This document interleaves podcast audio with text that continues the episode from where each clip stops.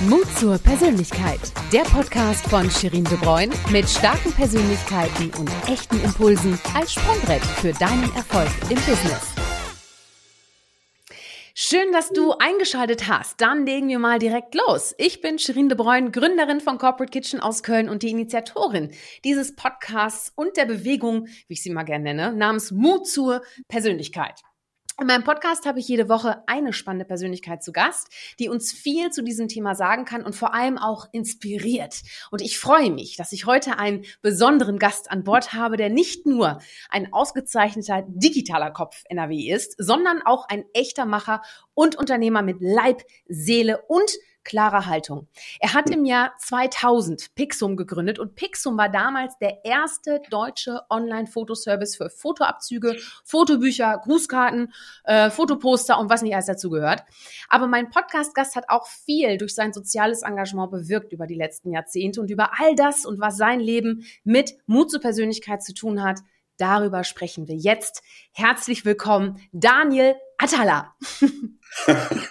Hallo Shirin, da wird man ja schon rot äh, bei der Anmoderation. Vielen Dank. Ja, hör mal, da kann ich auch Gas geben, kann ich da bei dir. Und ich habe mich noch ganz, ganz stark zurückgehalten. Aber ja, du bist ja auch ein Fan von Understatement und das macht dich ja auch aus. Und wir lernen dich jetzt mal ein bisschen näher kennen. Und bevor wir in deine Geschichte eintauchen, verrat uns doch mal deine drei Hashtags, mit denen du dich charakterisierst, aktuell und erklär uns auch gerne warum. Meine drei Hashtags äh, sind äh, Unternehmer, mhm. Vater mhm. und Rennfahrer. Wow. Also wow. im Grunde, im Grunde meines Herzens wäre ich gerne Formel 1 Fahrer geworden. Äh, das äh, hat aber nicht geklappt. Äh, und äh, diese Competition, die auch äh, beim, beim Rennfahren immer da ist, begleitet mich mein ganzes Leben. Mhm, ähm, ja. Unternehmer und Vater, weil mir die Familie wirklich wahnsinnig wichtig ist äh, und ich gemerkt habe, dass sie mir unheimlich viel Energie gibt. Äh, und äh, kein Porsche dieser Welt äh, kommt abends zu dir ins Bett gekrochen und sagt, Papa, ich hab dich lieb. Ja. äh, also insofern ist das, äh, äh, ist das ein ganz, ganz wichtiger Aspekt und, und Teil meines Lebens, Vater sein. Und das Unternehmen, das Machen, hat mich auch Zeit meines Lebens begleitet. Und deshalb sind das, glaube ich, die drei Hashtags, die mich am besten beschreiben. Toll. Ja, das passt sehr gut zu dir. Wir kennen uns ja auch schon ewig. Also ja, für ja, meine Lebensverhältnisse ja. wirklich ewig. Ne? Also das müsste, also wir müssten uns eigentlich kennengelernt haben äh, in der Zeit, als Pixum eine sehr äh, renommierte Auszeichnung bekommen hat. Äh, kannst du ungefähr erahnen, welche Auszeichnung es ist? Ich löse das natürlich auf. Ich will dich ja nicht in eine peinliche Situation bringen, weil ihr habt ähm, mehrere Awards gekriegt. es gab mehrere Awards, aber eine ganz wichtige, relativ mhm. früh, mhm. war der Stellar Award. Ich weiß genau. nicht, ob du den meinst. Den ja. meine ich. Ja, ja. Ja. Äh, der war, der war sehr früh. Ich weiß gar nicht, ich habe das 2007 nicht. 2007 war der. Wann? 2007. Ja, 2007. Da sind wir mhm.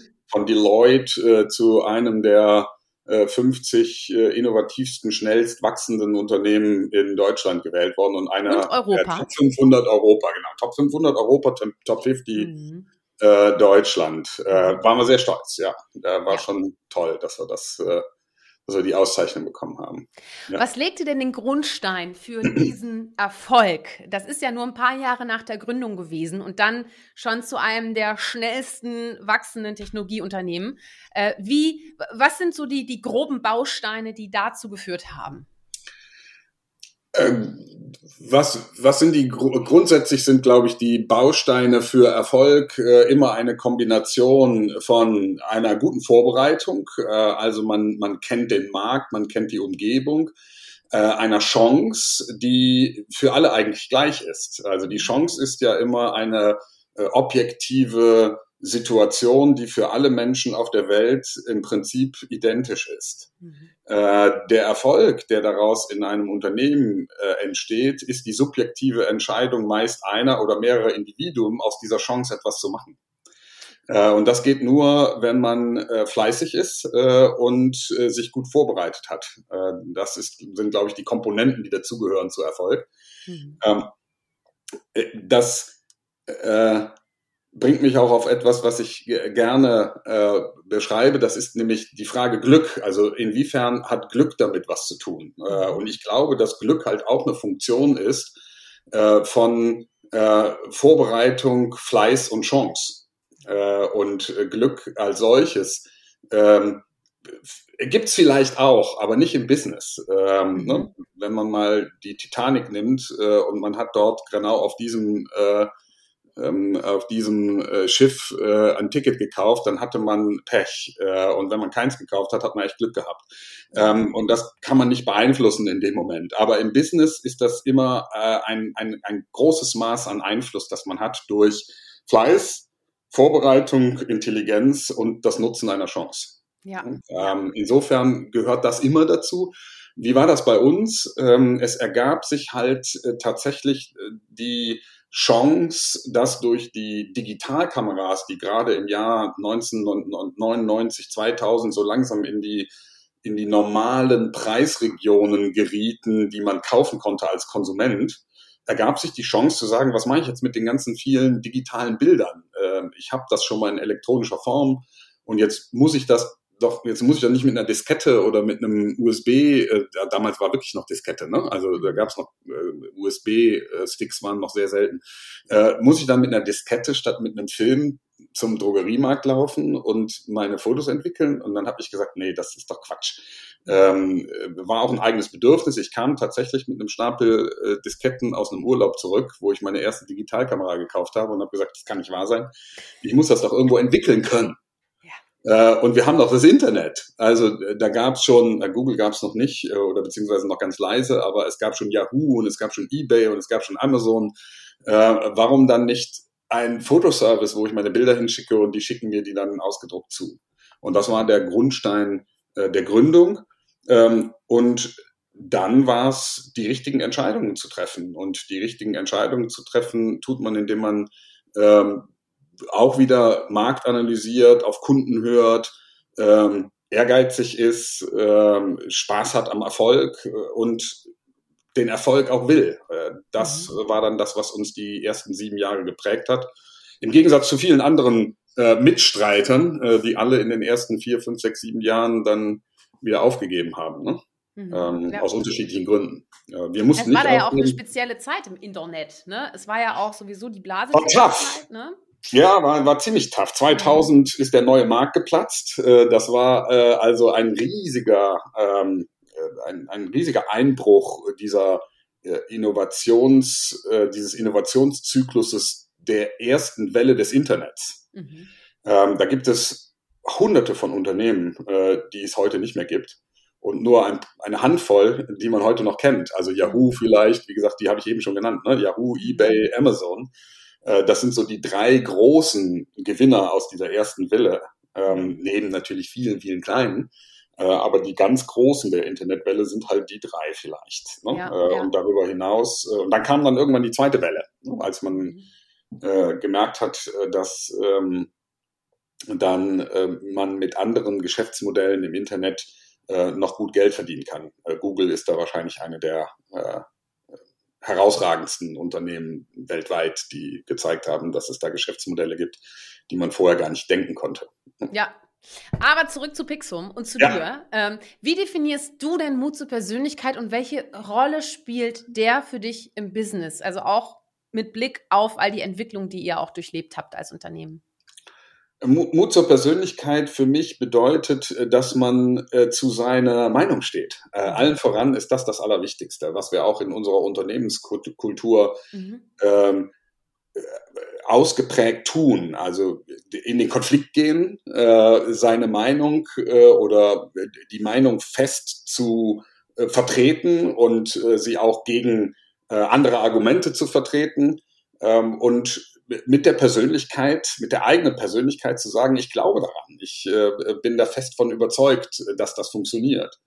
Ähm, against all odds. Äh, mir haben ganz, ganz viele Menschen zur Gründungszeit äh, gesagt, bist du verrückt? Äh, du hast so einen super bezahlten Job, äh, warum gibst du den auf? Äh, hier so eine Internetgeschichte, das wird doch nix und Fotografie und du verdienst so viel Geld und du hast da eine tolle Karriere vor dir Ich habe gesagt, interessiert mich alles nicht. Ich habe noch nie so viel Spaß gehabt am Arbeiten wie jetzt.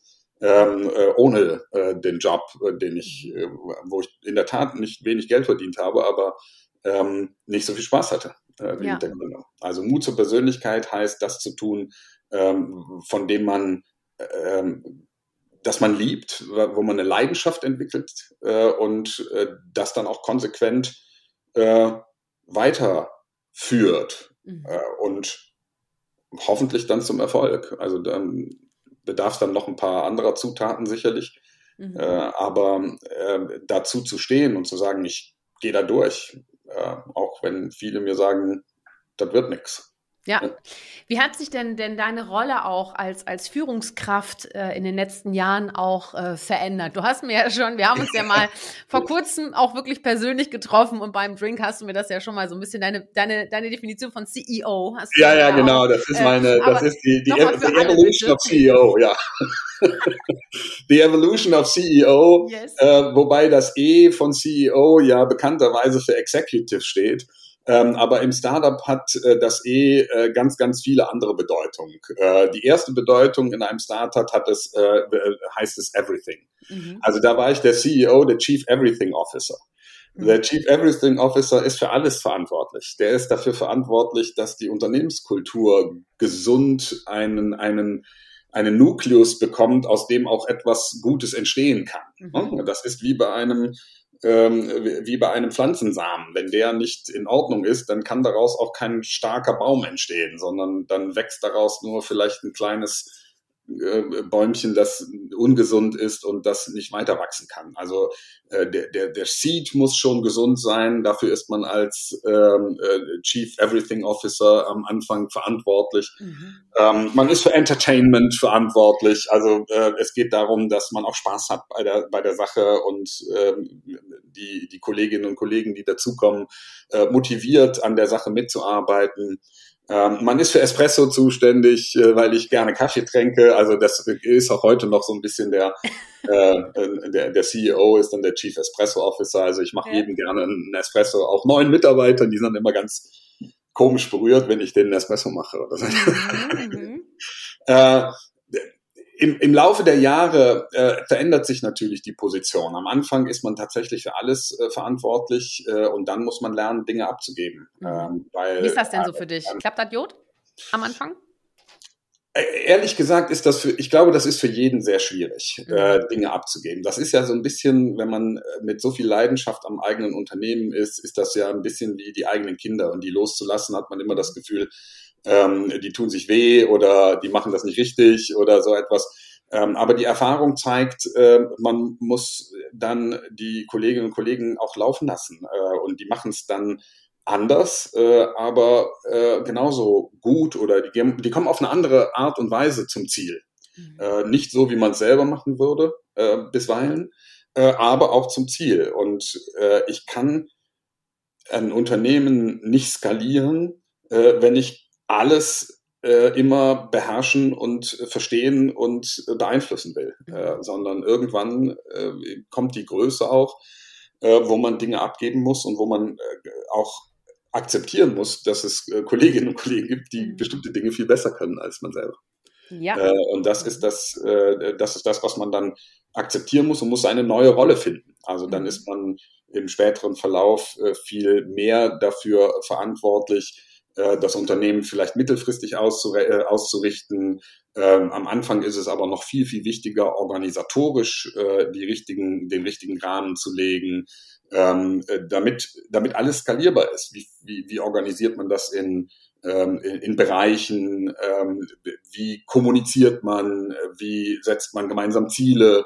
wie sorgt man dafür, dass die Ziele auch erreicht werden? Wie sorgt man für eine äh, Kommunikation untereinander, die wertschätzend ist, äh, trotzdem kritisch äh, und, und die nicht dazu äh, führt, dass die Mitarbeitenden immer nur Ja und Amen sagen, mhm. äh, sondern äh, sagen, äh, nee, Daniel, sehe ich nicht so, äh, was hältst du davon? Mhm. Ähm, also auch diese Kultur der, der, des Konflikts und der Auseinandersetzung äh, ist ein wichtiger Aspekt für langfristigen Erfolg. Darf man den Fehler machen bei dir? Man muss. Mhm.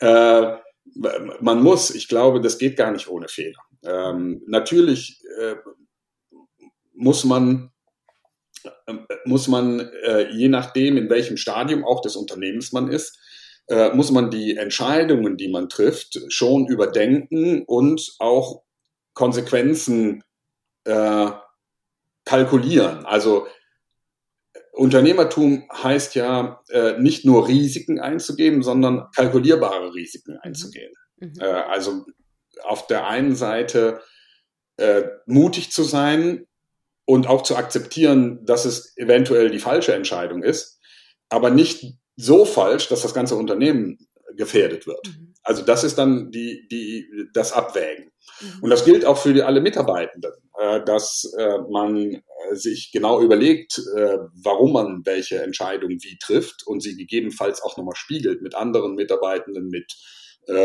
Vorgesetzten oder Gleichgesinnten oder wem auch immer, damit man verifiziert, ob man auf dem richtigen Weg ist. Weil mhm. alleine möchte man gegebenenfalls die Entscheidung nicht treffen über das, ähm, äh, über, über das gesamte Unternehmen. Ne? Fehler sind, ja. sind total wichtig, ähm, weil wenn man keine Fehlerkultur hat, dann hat man eine Kultur der zu langsamen oder äh, der gar nicht mehr Entscheidung. Mhm. Also das heißt, dann hat man Angst, eine Entscheidung zu treffen und bleibt stehen. Und wenn man stehen bleibt, bewegt man sich nicht vorwärts. Äh, und in einem Unternehmen ist es außerordentlich wichtig, immer sich vorwärts zu bewegen, äh, weil von alleine läuft etwas nur bergab. Da hat man schon, ja. kann man schon in, in der Physik das aufgepasst hat. Ne? Also wenn man, ja. wenn man, eine Murmel, wenn man eine Murmel unten an den Berg hinstellt, dann läuft die nicht von selber nach oben. Da muss man Energie ja. hinzufügen. Wenn man mhm. sie von oben loslässt, dann rollt sie auf jeden Fall runter. Äh, und so ist das im Business auch. Von alleine geht's immer nur bergab. Äh, wenn man Energie hinzufügt, äh, dann kann es auch bergauf gehen. Ja. Schönes Zitat. Das habe ich mir schon direkt hier gespeichert. Hör mal. Sehr schön. Sogar von mir. ja, äh, wunderbar, wunderbar. Du, ähm, im Jahr 2018 habt ihr ja schon mit Pixum auch eine Auszeichnung bekommen, Great Place to Work. Aber ich glaube, das ja. ist auch ganz akut. Ich glaube, ihr habt jetzt ja auch gerade wieder so wir eine haben 2020 Haben wir's, äh, 2020 haben wir es nochmal gemacht, genau. Mhm. Äh, 2017, 18 haben wir die äh, Umfrage gemacht und ähm, dort auch äh, direkt diese Auszeichnung bekommen. Äh, es war, wir hatten schon vermutet, dass wir jetzt nicht ganz schlecht abschneiden. Wir hatten aber nicht vermutet, dass wir so gut abschneiden. Mhm. Und woran liegt das, ähm, glaubst du? Wofür schätzen dich denn die Mitarbeiterinnen äh, am meisten? Also dich erstmal als, als Chef. Kannst du das ähm, sagen? Hast du mal Feedback gekriegt? ja, äh, ich die, die mich, die mich ein bisschen besser kennen, schätzen meine äh, Zugänglichkeit. Also ich mhm. bin verfügbar. Äh, ich und du kochst guten Espresso. Bitte? Und du brühst guten Espresso. Und, und äh, den Espresso natürlich auch, ja. äh, nee, ich bin ansprechbar und verfügbar. Mhm. Äh, und ich äh, halte mich dann zwischenzeitlich auch bei den fachlichen Themen äh, so weit zurück, dass ich nicht ins Mikromanagement gehe, äh, sie lieben mich bisweilen nicht dazu, dass ich eine Meinung zu vielen Dingen habe. Äh, aber, und sie lieben mich äh, bisweilen nicht dafür, dass ich häufig kritische Meinungen habe. Mhm. weil das mein Hauptjob ist. Ähm, auch vielleicht nicht ganz zitierwürdig, aber die Hauptaufgabe eines CEOs ist konstruktive Unzufriedenheit. Mhm. Erklär das äh, nochmal kurz. konstruktive Unzufriedenheit heißt, ähm, der CEO hat eigentlich die Aufgabe, die Dinge zu finden, die noch nicht so richtig gut laufen mhm. und dafür zu sorgen, dass die Organisation an diesen Dingen arbeitet, um besser zu werden und damit weiter Wachstum generieren zu können. Ähm, das kann man auf destruktive oder auf konstruktive Art machen. Destruktiv heißt, Mann, das ist aber scheiße. Äh, konstruktiv heißt, äh, das haben wir toll gemacht. Äh, schau mal hier und hier und hier gibt es noch Potenzial, wie wir nächstes Jahr noch besser werden können. Mhm. Äh, ja. Und insofern ähm, gibt es diejenigen, äh, die mich dafür schätzen, äh, dass ich, äh, wenn ich was sage, häufig auch eine Verbesserung habe. Und aber es gibt auch mindestens genauso viele, die sagen, kannst du nicht einfach mal die Klappe halten und nur loben. Und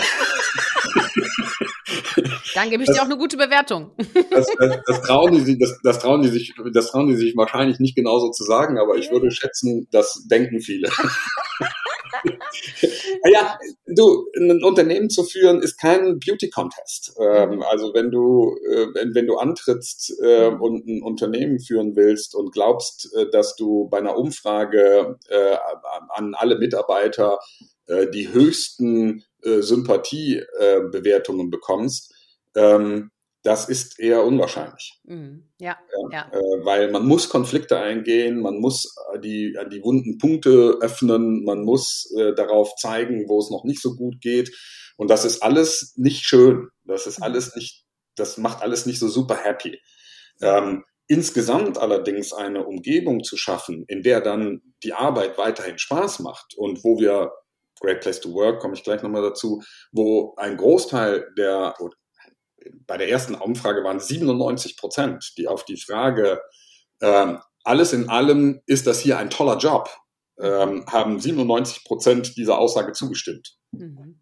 Das ist extrem selten, sogar bei Great Place to Work. Mhm. Ähm, und äh, das macht uns oder bestärkt uns in der Meinung, dass wir äh, mehr richtig machen als falsch machen äh, in, der, in, in, der Gestaltung des Unternehmens. Und ich sage hier nicht ich, sondern wir, äh, weil das schon lange nicht mehr nur mein Unternehmen ist oder ich die Kultur definiere, das wäre ja eher eine Religion und eine Sekte, sondern wo wir als Gemeinschaft zwischenzeitlich die Kultur dieses Unternehmens mitgestalten äh, und uns äh, immer wiederum darüber Gedanken machen, was sind die wichtigen Werte und, und Dinge und wie sieht eigentlich unsere DNA aus, die uns erfolgreich macht. Ja, ja.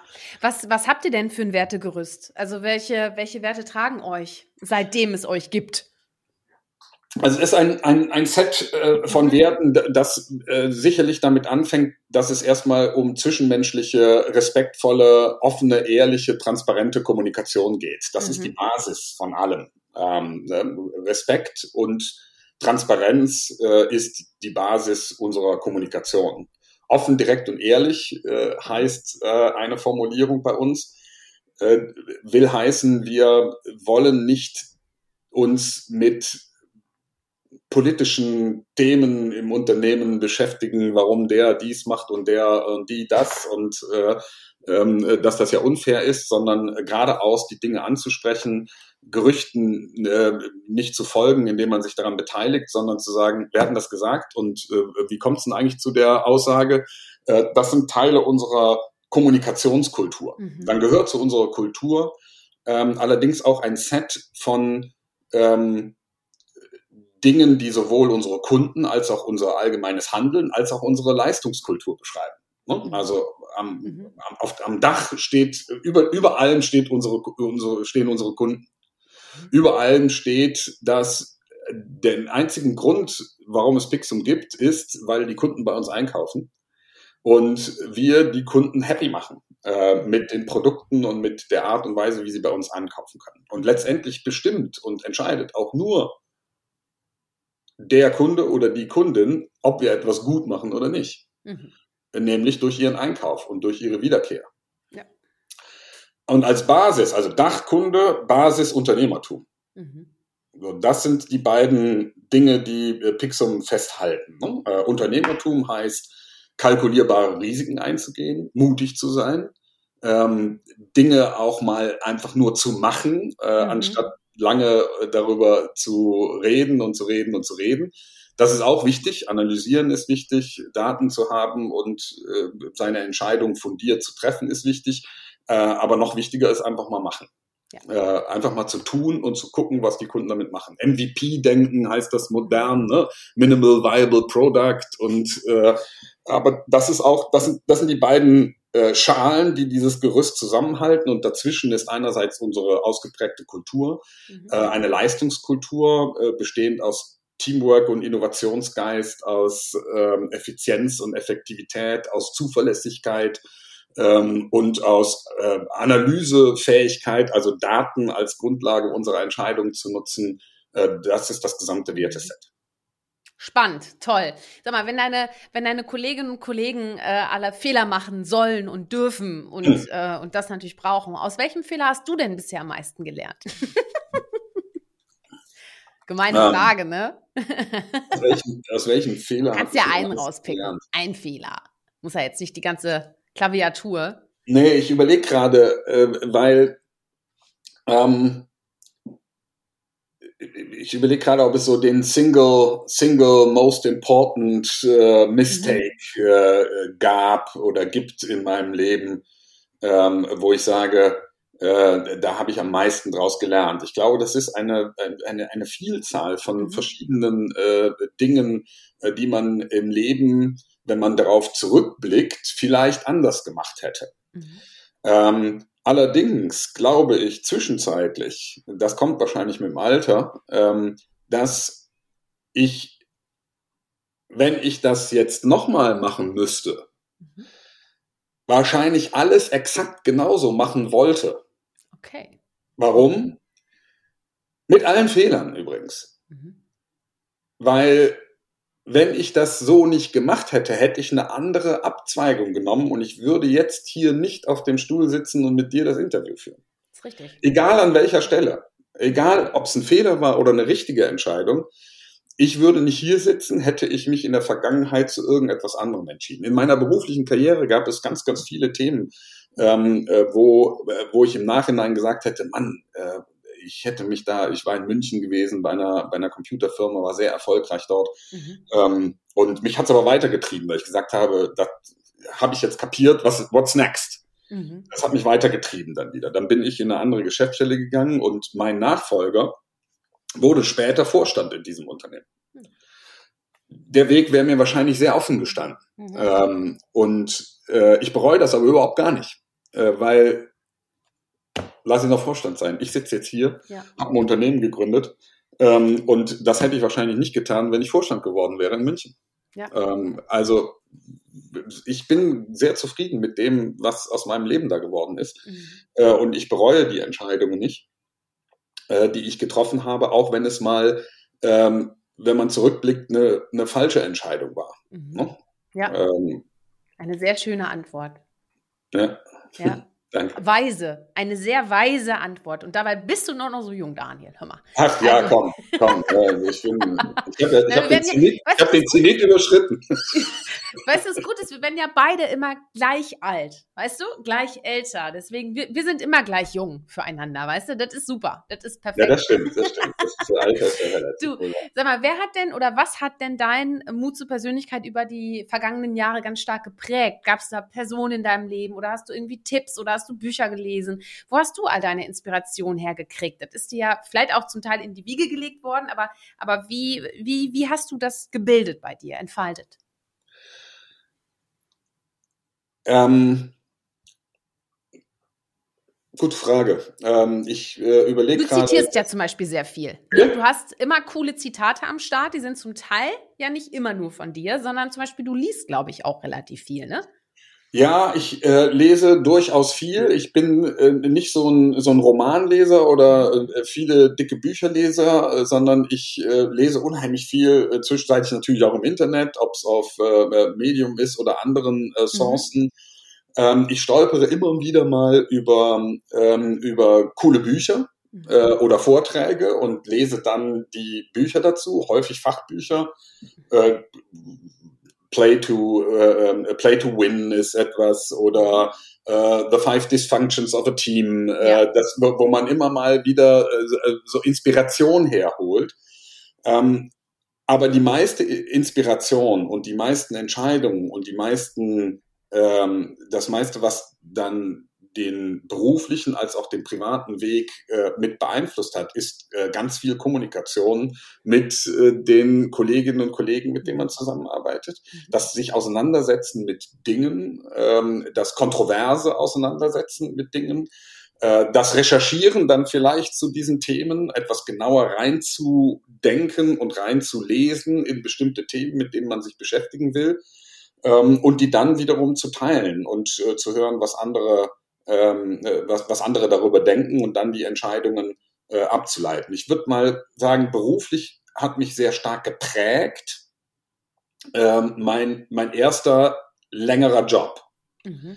äh, bei der Firma CompuNet. Mhm. Ähm, in den äh, Mitte der 80er Jahre, bis Ende der 80er Jahre bis Ende der 90er Jahre. Zehn Jahre war ich dort. Mhm. Äh, und das Unternehmen hatte bereits eine sehr ausgeprägte, für damalige Zeit sehr moderne Unternehmenskultur mit Großraumbüro und offenen Türen und äh, nicht dem typischen Chefgehabe. Mhm. Äh, und ein ähm, Unternehmer dort, äh, Dr. Lampersdorfer, ähm, der mich damals eingestellt hat als äh, Computertechniker, mhm. ähm, der sich, äh, der dann auch meine Karriere bei äh, CompuNet und meinen Ehrgeiz dort mit begleitet hat, äh, die zehn Jahre, äh, der hat mich sehr geprägt, weil er ein auf der einen Seite ein ähm, unglaublich schlauer Typ ist äh, und auf der anderen Seite aber auch jemand, der ähm, aus dem Bauch heraus entscheiden kann, emotional dabei ist mhm. äh, und trotzdem immer fundierte Entscheidungen getroffen hat. Also jemand, der das Unternehmen CompuNet sehr stark mitgeprägt hat als mhm. Vorstand und als Mitgründer. Ähm, und von dem ich sehr viel gelernt habe über Unternehmenskultur, über äh, wie wichtig Unternehmenskultur ist äh, für eine für eine gesunde langfristiges für gesundes langfristiges Wachstum. Ne? Mhm.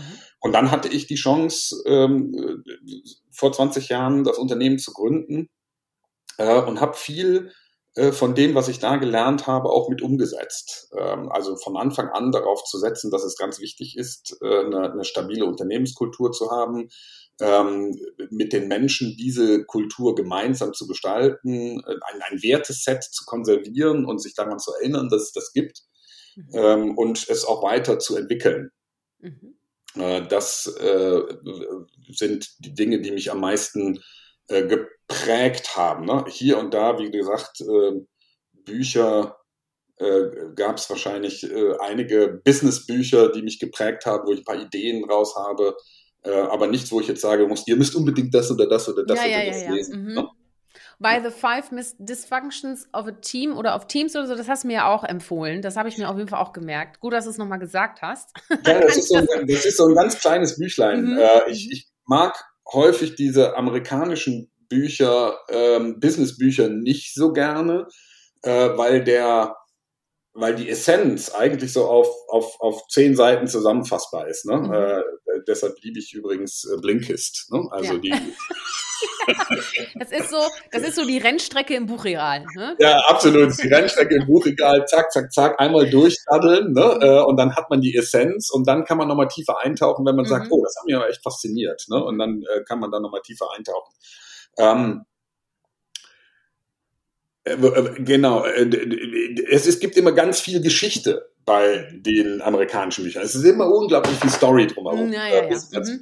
zum. Punkt kommt. Das ist bei dem Five Dysfunctions of a Team ähm, ist das relativ kurz gehalten insgesamt. Mhm. Gibt es auch viele mhm. Geschichten, aber es wird ein Modell erklärt, äh, wie gute wie gute Teamzusammenarbeit oder auf welchen fünf Themen diese diese diese diese sogenannten Dysfunctions worauf äh, gute Teamwork basiert. Ne? Ja, ja, ja. Ne? Trust vor allem, vor allem anderen, also Vertrauen zu haben. Gilt übrigens auch wahrscheinlich für eine gute Partnerschaft, nicht nur für ein gutes Unternehmen. Ne? Und auf Wollte Trust baut Konflikt auf. Ne? Mhm. Also ohne Trust kein Konflikt.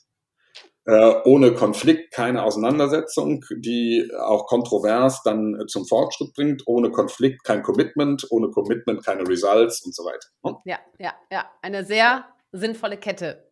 Ja. ja.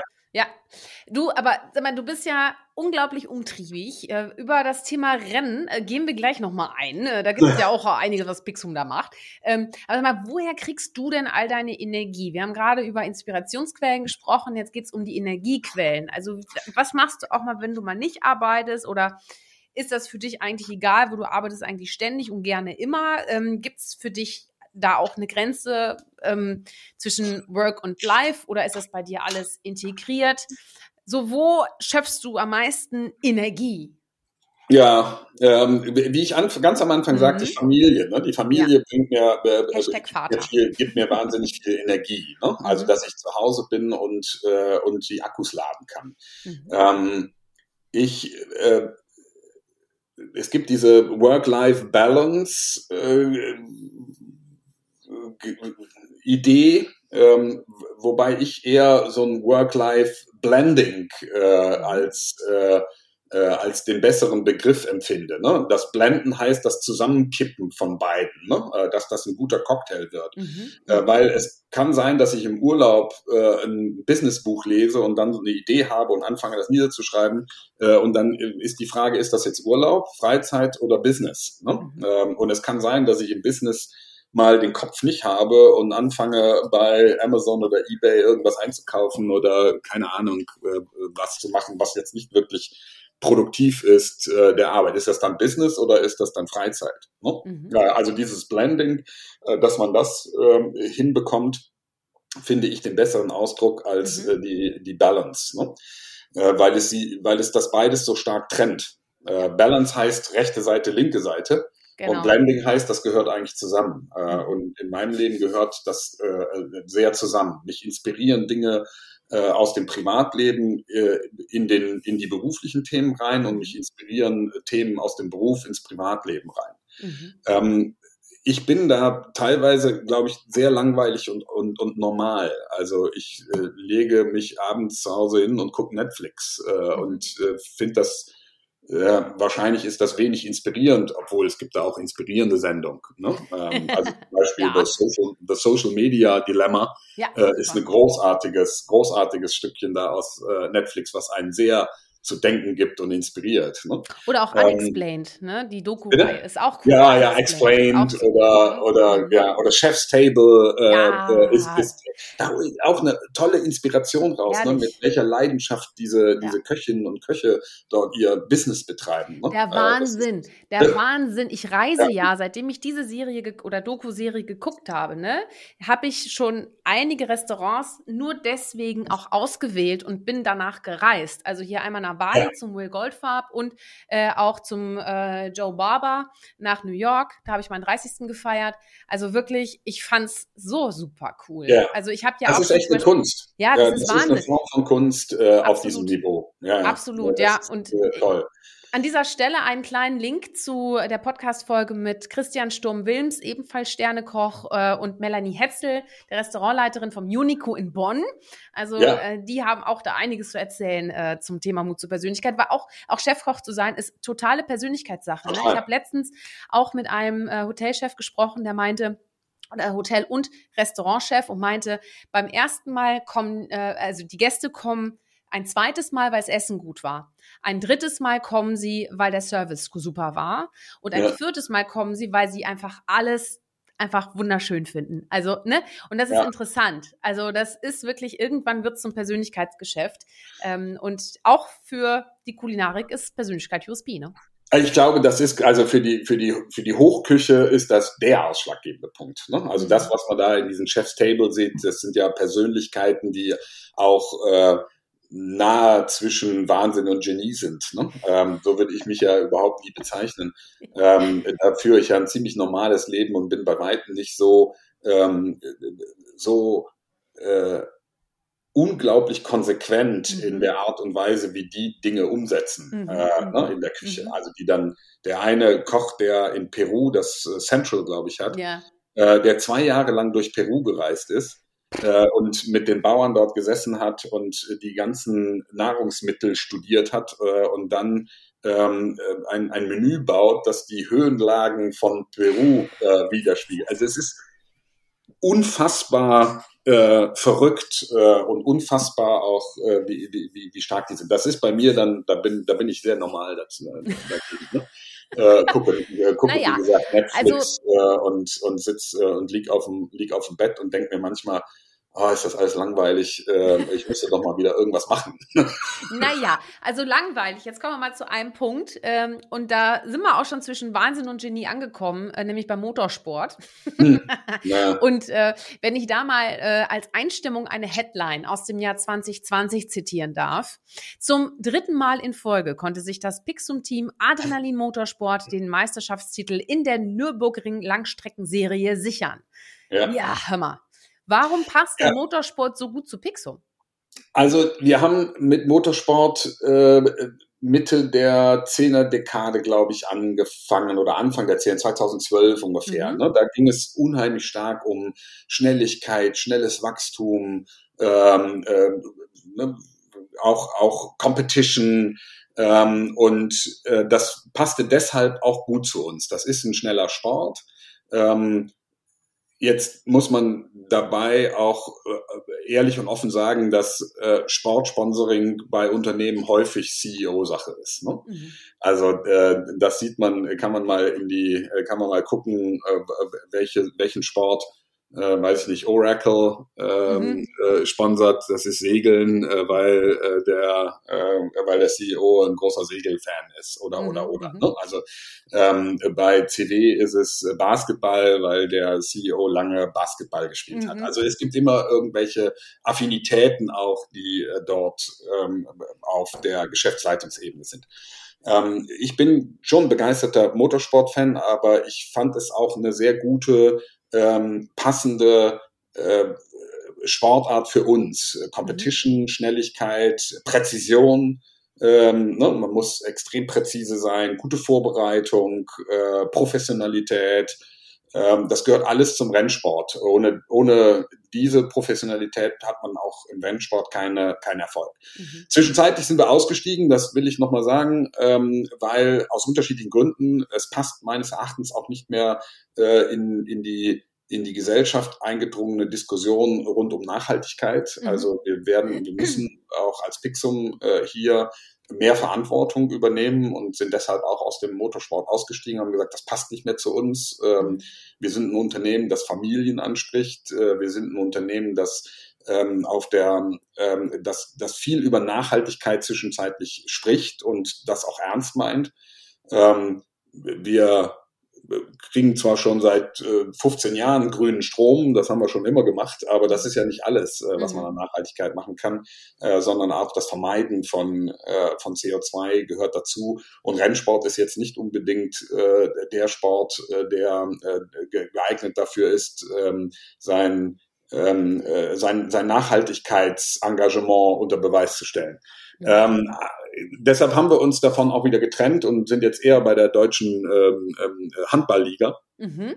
Ähm, aber die, ähm, die Erfolge, die wir dann mit dem Team gemeinsam gefeiert haben, das äh, ist auch ein Teil von Competition. Also hier geht's wie gesagt, genauso darum, äh, ein, ähm, äh, ein Team zusammenzubringen, dass, ähm, dass es schafft, äh, über so eine schwierige Saison äh, und das drei Jahre in Folge, ähm, immer den Meisterschaftstitel zu bekommen dort. Ne? Das ist zwar jetzt Breitensport, das ist nicht Formel 1, da steckt auch nicht so viel Geld drin wie in äh, anderen Motorsportserien, ähm, aber es bedarf genau das Gleiche. Es sind nur kleinere Autos, die mit anderem Material fahren und weniger Sprit verbrauchen und, und äh, nicht so sind wie die Formel 1. Ne? Mhm. Und auch, da geht es auch nicht um so viel Geld. Mhm.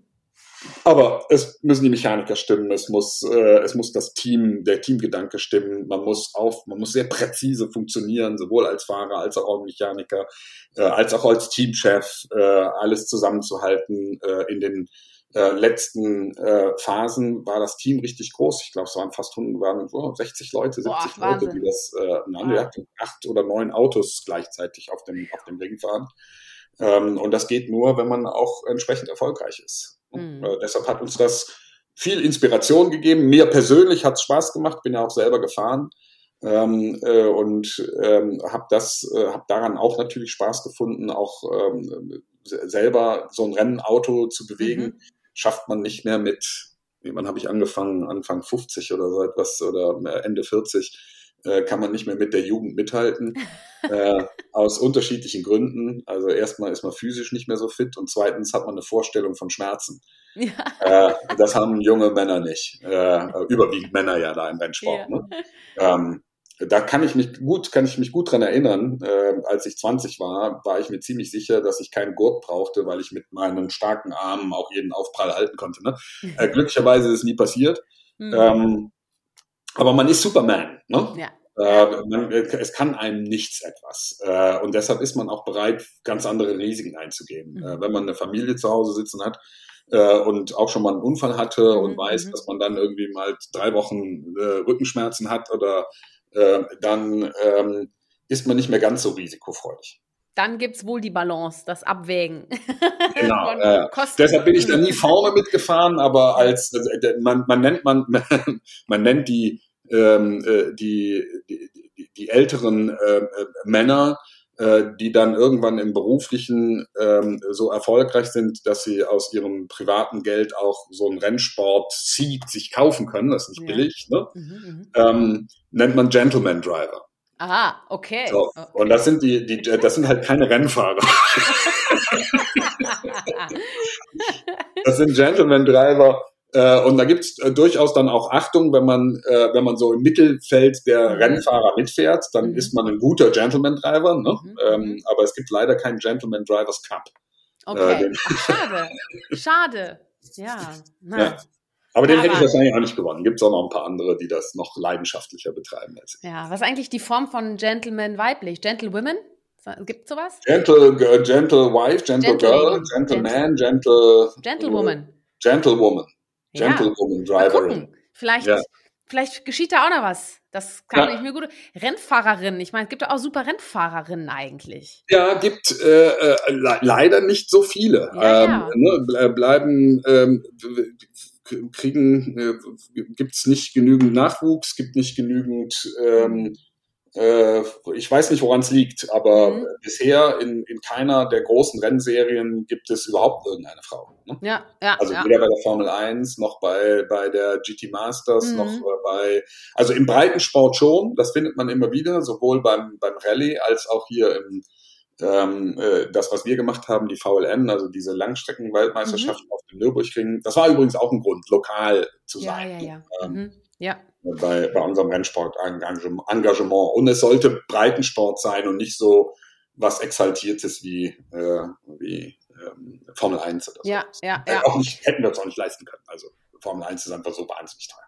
Also an dieser Stelle, falls uns eine Rennfahrerin zuhört, bitte schreibt mir eine Mail an seimutig@corporatekitchen.de. Yes. Ich möchte gerne dieses Thema vertiefen, weil ich wissen möchte, woran das liegt, dass wir so wenig Frauen in der Motorbranche haben. Ja, das sind ja nicht nur die bösen Männer, die daran schuld sind. Ne? Das muss man auch mal sagen, ganz klar. Ja, ja. Ne? Schön. Hör mal, aber du hast auch gerade schon gesagt, ihr seid aus dem, sag mal, jetzt auch in den Handball eingestiegen und ein Thema, das dich bewegt und ja auch damit ein Grund war, ist nachhaltiges Unternehmertum. Ja. Ähm, was verstehst du denn genau unter nachhaltigem Unternehmertum? Ja, habe ich kürzlich äh, auch einen, einen Beitrag äh, zugeschrieben. Und mhm. äh, als ähm, zum Anfang habe ich gesagt, es gibt da zwei Dinge, die man, ähm, äh, die man dort unterscheiden muss. Das eine ist, ähm, ist sein Unternehmen nachhaltig zu gestalten im Sinne von langfristigen Wachstum und langfristigen Erfolg und langfristigem Dasein. Im Gegensatz zu äh, mhm. vielen äh, Venture Capital getriebenen Unternehmen und Unternehmungen, Startups, äh, vor allen Dingen im Berlin Valley, ne, äh, wo es äh, eine, wo es eine riesige Schar von sogenannten Serial Entrepreneurs gibt, mhm. ähm, die ein Unternehmen nach dem anderen äh, gründen mit dem Ziel, deren Wert in kurzer Zeit so hoch zu bekommen, dass man schnell exiten kann, ja. um vielleicht noch die eine oder andere Million auf dem Konto zu haben was dann aber mit den Menschen passiert, die man bis dahin eingestellt hat und die das Unternehmen mit aufgebaut haben, ist dann ziemlich wurscht. Die sind dann weg. Ne? Mhm. Äh, und häufig sind es dann auch Unternehmen, die gekauft werden in einer so jungen Phase, ähm, dass äh, der, dass das, dass das Gewächs noch nicht selber stabil funktioniert und in den neuen Händen geht's ein, weil dann nicht gegossen wird mhm. oder nicht gepflegt wird oder es an einen kalten, zugigen Ort kommt, äh, wo es, äh, wo es dann einfach vertrocknet oder verdaut. Mhm. Ähm, ich finde, das ist so ein bisschen eher Spekulation mit Human Capital. Deshalb finde ich das nicht und nach, äh, empfinde ich das nicht als nachhaltiges Unternehmertum, mhm. äh, sondern das ist aber auch eine Form von Unternehmertum. Also Gründen ist nicht einfach äh, und auch schnell skalieren ist nicht einfach. Ich finde es nur schade, äh, dass man nicht dann dabei bleibt und etwas nachhaltig langfristiges daraus bauen will, sondern mhm. dann abhaut. Ne? Ja, ja, ja. Umhauen, umhauen, abhauen. Ja, ja, ja, ja. Ähm, und natürlich gibt es den zweiten Aspekt, das ist nachhaltiges Wirtschaften als Unternehmen. Mhm. Und dieses nachhaltige Wirtschaften als Unternehmen hat äh, eine Reihe von Komponenten. Das eine sind natürlich nachhaltige Produkte, das andere sind nachhaltiges Office Life, also wie gestalte ich das Office Life nachhaltig. Da gibt's von kleinen Dingen, die man als auch junges und noch nicht gewinnbringendes Unternehmen tun, äh, tun kann. Kleines Beispiel, wir haben von Anfang an bei uns im Office auf die Schreibtischmülleimer verzichtet. Aha. Warum? Hab, ja, erzähl wir haben 170 Arbeitsplätze. Mhm. Und äh, in jedem dieser Mülleimer ist eine Plastiktüte. Ja. Wobei. Das macht. Mhm. Ja. Das macht pro Jahr, das macht pro Jahr fast 20.000 Plastiktüten. Wahnsinn. Alter Schwede, ne? Ja. Das ist so eine Kleinigkeit. So eine ne? Kleinigkeit, ne? Und zack. Ja, so, ja. Mhm. Und wir haben, wir haben keine, wir haben keine Mülleimer unter den Schreibtischen, mhm. sondern äh, es gibt auf jeder Etage drei, vier Stationen, wo man Mülleimer hat und dann mhm. läuft man halt ein, zwei Mal am Tag dahin und schmeißt seine Sachen dort weg. Produziert, äh, produziert das weniger Müll eigentlich? Ich könnte mir das auch vorstellen, dass man weniger wahrscheinlich auch äh, produziert weniger Müll, aber mhm. vor allen Dingen sind es pro Jahr 20.000 Plastiktüten ja, nur bei 170 Leuten. Ne? Ja. Also das ist schon ein, ein, ein Riesenbeitrag, den man äh, dort machen kann. Der kostet gar nichts, sondern der spart sogar noch Geld. Ja. Ne? Ähm, man braucht weder die Mülleimer kaufen noch die Plastiktüten dafür. Ja. Ähm, das sind so Kleinigkeiten. Das geht natürlich weiter mit, äh, weiß ich nicht, wir haben ähm, unsere Lampen, die wir angeschafft haben. Wir haben keine Deckengrundbeleuchtung, sondern wir haben überall nur Stehlampen. Mhm. Die haben äh, Außenlichtsensoren und Bewegungssensoren. Also das heißt, die gehen automatisch an und aus, wenn es nötig ist. Und wenn einer am Schreibtisch einschläft, geht's auch aus, damit er in Ruhe schlafen kann. das ist aber lieb. Oh, da hat er aber, da hat er aber zu wenig Espresso von dir getrunken. genau, dann, hat er, dann, dann komme ich mit dem Espresso wieder und dann, ja, geht's genau. nicht, dann geht's nicht. So schließt sich der Kreis. Also das ist das Office Life nachhaltig zu gestalten, hat gibt's mehrere Komponenten, äh, wo, woher beziehe ich meinen Strom, mhm. ähm, welche PCs kaufe mhm. ich, ähm, äh, wie, wie kaufe ich äh, Kaffee, nehme ich Kapselmaschinen oder, oder bei uns halt Siebträgermaschinen, ähm, was ist mit Wasser und so weiter. Also gibt es ganz viele Komponenten. Äh, dann gehört da natürlich auch die Corporate Social Responsibility rein. Ähm, das ist halt, wenn man dann schon ein bisschen erfolgreicher ist, wie wir es auch sind, gibt es Möglichkeiten, sich im, im, im näheren Umfeld, meistens lokal, äh, zu engagieren, kulturell und gesellschaftlich. Äh, tun wir an verschiedener Stelle, fördern das Museum Ludwig, ähm, genau. ähm, haben äh, gerade im letzten Jahr eine große Spendenaktion mit unseren Kunden gemeinsam gemacht. Äh, Pix und Kunden spenden hieß das, äh, wo wir die Mehrwertsteuer gesammelt haben, die, ähm, äh, wo wir unsere Kunden gesagt haben, ähm, lasst die Mehrwertsteuer doch die drei Prozent bei uns. Das ist pro Auftrag 20, 30, 40 Cent. Mhm. Äh, da ist eine halbe Million Euro zusammengekommen. Wow. Äh, wow. Und das haben wir an äh, das haben wir an über 40 Organisationen äh, in ganz Deutschland gespendet mhm. äh, und da so viel positives Feedback bekommen, äh, großartig. Da geht heute noch eine Mail mit einem großen Dankeschön an unsere Kunden raus. Äh, kann man sich auch mal bei uns äh, auf der Webseite angucken unter äh, www.pixum.de und dann Spenden äh, findet man auf der Webseite ganz tolles touchy Video mm. mit äh, Zusammenfassung, wo wir überall spenden durften und äh, ganz, ganz, ganz, ganz, ganz toll. Ne? Also das gehört auch zu Nachhaltigkeit, also Corporate Social Responsibility.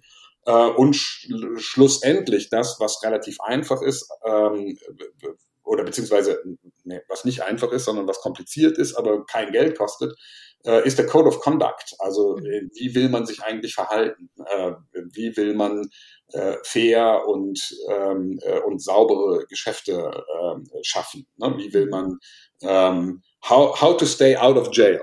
Ja, ja, ja, ja. Ja, aber das gilt ja nicht nur, sag mal, für euch jetzt als Unternehmer oder als Mitarbeiter in, von Pixum, sondern ja auch für die Geschäftspartner, ne?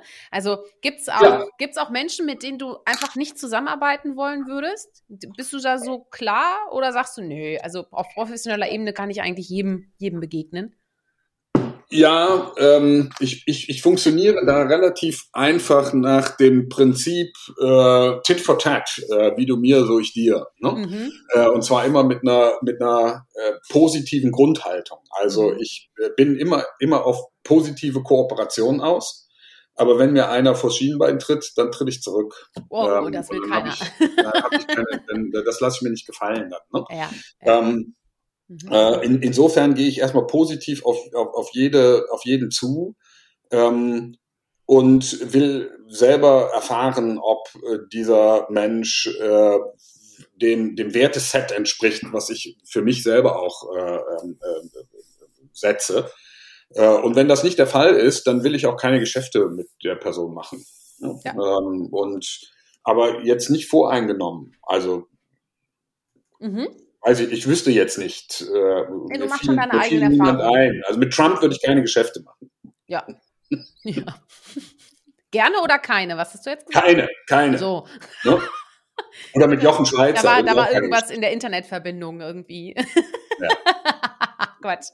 Nein. Okay, hör mal. Äh, spannend, total spannend. Ähm, eine Frage, die mich bei dir echt interessiert, die frage ich auch gar nicht so häufig, ist, wenn nichts schief gehen könnte ähm, mhm. und du alle Rahmenbedingungen hättest, die passen würden, egal was, was würdest du nochmal gründen wollen und warum? Irgendwas, was du noch nicht gemacht hast. Gibt es irgendwas? Also im Moment, mhm. mich fasziniert das ganze Thema rund um Blockchain, Krypto, Metaverse und so weiter. Mhm. Äh, ich, äh, ich bin da so fasziniert von, weil das ein neues, ein neues Feld ist, das nochmal äh, technologisch so komplett anders ist, mhm. äh, wo du Artikel liest und sagst, man hat ja selber das Gefühl, man ist schon einigermaßen progressiv, aber wenn man dann die Artikel liest, dann sagt man, man ist so fucking yesterday. Ne? Schon krass, oder? Ja. So wenn da so 100 Millionen Dollar schon Grundstücke irgendwie verkauft werden in einer gewissen Ja, von, von non-fungible Tokens, wo du irgendeinen, äh, irgendeinen, irgendeinen so einen komischen äh, Ape, Piano, Piano Ape dort bastelst äh, und ja. den für 250.000 Dollar verkaufst. Ich ja. kapiere das noch nicht. Und äh, wenn ich die Chance hätte, äh, ich es ist falsch formuliert. Das widerspricht ja meiner eingangs äh, ähm, formulierten äh, Theorie, äh, dass es, dass die Chance ja für jeden gleich ist. Ne? Mhm. Also die Chancen sind da. Ähm, äh, wenn ich das Wissen hätte, äh, damit umzugehen, äh, dann würde ich hier wahrscheinlich auch nochmal gründen. Ähm, wenn mir da das Richtige über den Weg läuft, werde ich das vielleicht sogar nochmal tun. Also das ist die spannendste, ah, ah. das ist die spannendste technologische, äh, unternehmerische Umgebung, die es im Moment auf der Welt gibt. Alles rund um äh, Blockchain, äh, Krypto, Währungen, äh, Krypto, äh, Themen, die wie, wie diese NFTs, äh, mhm. diese Non-Fungible Token-Thematik, äh, das äh, Thema Metaverse, was, ähm, äh, was Facebook äh, angekündigt hat, also die virtuellen Welten, in denen dann halt auch diese Krypto-Themen und Blockchain-Technologien äh, sich wiederfinden werden. Es gibt da so fantastische Möglichkeiten und so fantastische ähm, technologische Möglichkeiten, äh, die auch einige der heutigen Probleme lösen würden. Ne? Mhm. Also zum Beispiel eine digitale Identität, Digital Identity, ja. ist noch nicht gelöst. Wäre mit der Blockchain lösbar. Wäre deshalb lösbar, weil sie keinem gehört. Mhm. Äh, und es keine, äh, keine, ähm, äh, keine zentrale äh, Befugnis gäbe, damit umzugehen, sondern ja, ja, genau. diese Befugnis bei jedem Einzelnen läge. Ne? Mhm, auch Social Media ähm, äh, Plattformen, äh, in denen nicht mehr Facebook die Daten äh, der User hat und daraus lernen kann und diese monetarisieren kann, sondern wo jeder selber entscheidet, was mit seinen Daten oder ihren Daten passiert mhm. und damit vielleicht sogar Geld verdient. Ja, mhm. also all diese Sachen sind über Blockchain und, und Kryptotechnologien äh, denkbar. Und das wird die Welt nochmal stark verändern. Mhm. Also das wäre das Spannendste, glaube ich, im Moment. Ja.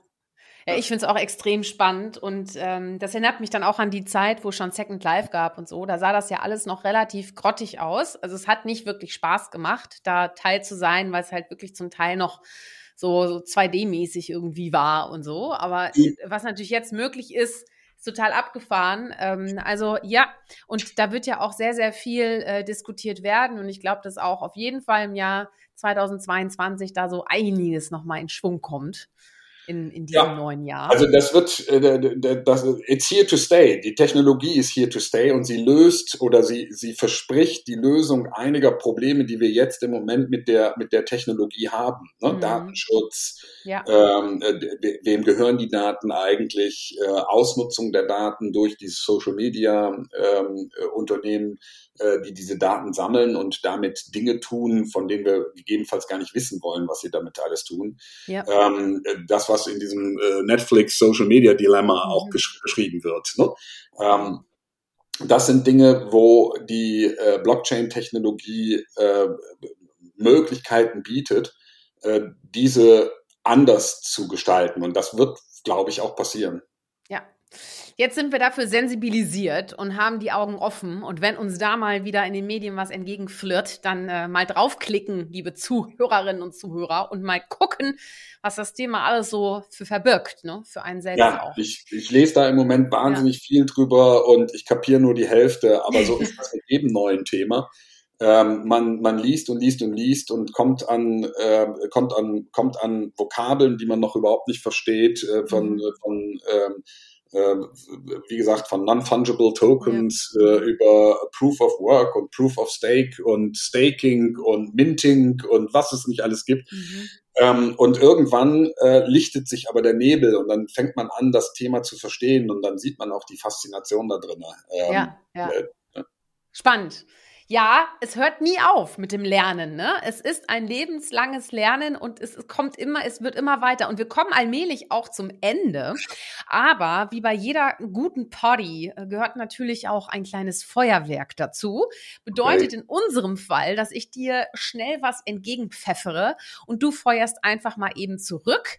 Und dann kommen wir zur letzten Frage. Bist du bereit? Okay, let's try. Okay. Okay, Berge oder Meer? Mehr. Langschläfer oder Frühaufsteher? Langschläfer. Ehrlich? Hätte ich keine Ja, aber wie? Ja. in, in the early bird catch the worm and I fucking don't like worms. sehr gut. Sehr, sehr klare Haltung. Sehr gut. Äh, Hund oder Katze? Katze. Geplant oder spontan? Spontan. Impulsiv oder vernünftig? Impulsiv. Ja. Rennstrecke oder Waldspaziergang? Rennstrecke. Pantoffel oder Anzugsschuh? Was? Pantoffel oder Anzugsschuhe? Pantoffeln. Ja, ich wollte erst Sneaker, aber das macht es zu einfach, weißt du? Ja, Sneaker, ja dann sagt man Sneaker wahrscheinlich. Ja, das ja. ist, nee, das ist, ne, nee, nee, nee, nee. Der, der, Kontrast ist klarer. Ich weiß, was du meinst, ja. Weißt du? Ja, ja, genau. Was ist denn dein Lieblingsdrink? Gin Tonic. Ah, okay. Hast Seit du 40 Jahren. Hast du Und nicht erst seit zwei. Gin Tonic, echt ja. interessant, ne? Haben wir, haben wir auch eine Gemeinsamkeit. Ähm, dann, was ist denn dein Lieblingsort? Hast du da so einen? Oder liegt Lieblingsort vielleicht auch? Das Cockpit meines GT3. Nein, schon. Schnell, Spaß beiseite. Äh, mein Lieblingsort ist nicht festgelegt, aber er ist auf jeden Fall warm, hat Sonne und am liebsten in der Nähe vom Wasser. Hm, sehr schön, sehr schön, sehr schön. Und hast du Aber es gibt noch keinen. Ich bin auf der Suche nach meinem Lieblingsort, wo okay. ich dann mal auch hin will. Mhm. Ja, findest du noch, hundertprozentig. Ja. Äh, und Lieblingsgericht? Steak. Steak, einfach Steak. Ja, ein ordentliches Stückchen leckeres Fleisch. Medium, rare, rare. Ja, so, so äh, medium to rare. Okay. More on the rare side. Weißt du, je nachdem, wo wir uns mal begegnen, dann bin ich für alle Eventualitäten ge gewappnet, weißt du? Ja, Man kann mit entweder Gin Tonic oder so, weißt du, ne? Das ist immer gut zu wissen, sowas. Und jetzt wissen es auch alle. Das heißt, wenn sie dich auf der Straße treffen. Willst du einen Gin Tonic? Komm, so, wir gehen Gin Tonic ne? und Steak essen. So kann man dich nämlich überzeugen, ne? Ja. Sehr schön. Und jetzt kommen wir auch zur letzten Frage. Und das ist ja auch so der, Grund, warum ich äh, diesen Podcast ja mache, weil ich möchte Licht ins Dunkle bringen und die Frage klären, warum braucht unsere Welt aus deiner Sicht Mut zur Persönlichkeit? Äh, Daniel, wie ist deine Meinung dazu? Man braucht Mut zur Persönlichkeit, weil ich das stark mit ähm, damit in Verbindung bringe, dass die Welt vielfältig ist. Also wenn man nicht den Mut zur Persönlichkeit hat, äh, dann passt man sich einer gemeinsamen Meinung an. Und das wäre unglaublich langweilig. Mhm. Ja. Vielen Dank, Daniel. Ich danke dir. Die Welt soll nicht langweilig sein und mit dir ist es auf keinen Fall. Es war mir immer eine große Freude, mit dir zu sprechen. Ich finde es ganz großartig, dass du immer so bist, wie du bist und damit auch noch erfolgreich bist. Das ist ganz großartig. Daniel, danke. Ich danke dir, Shirin. Waren, waren äh, tolle Fragen, haben mich wieder hier und da äh, inspiriert, nochmal genauer über Dinge nachzudenken. Äh, manchmal äh, tut man das zu wenig. Ja, aber jetzt haben wir das intensiv getan. Und ich danke an dieser Stelle natürlich auch euch. Schön, dass ihr eingeschaltet habt. Und nächste Woche geht es natürlich weiter. Und bis dahin zeigt Persönlichkeit, seid mutig. Eure Shirin.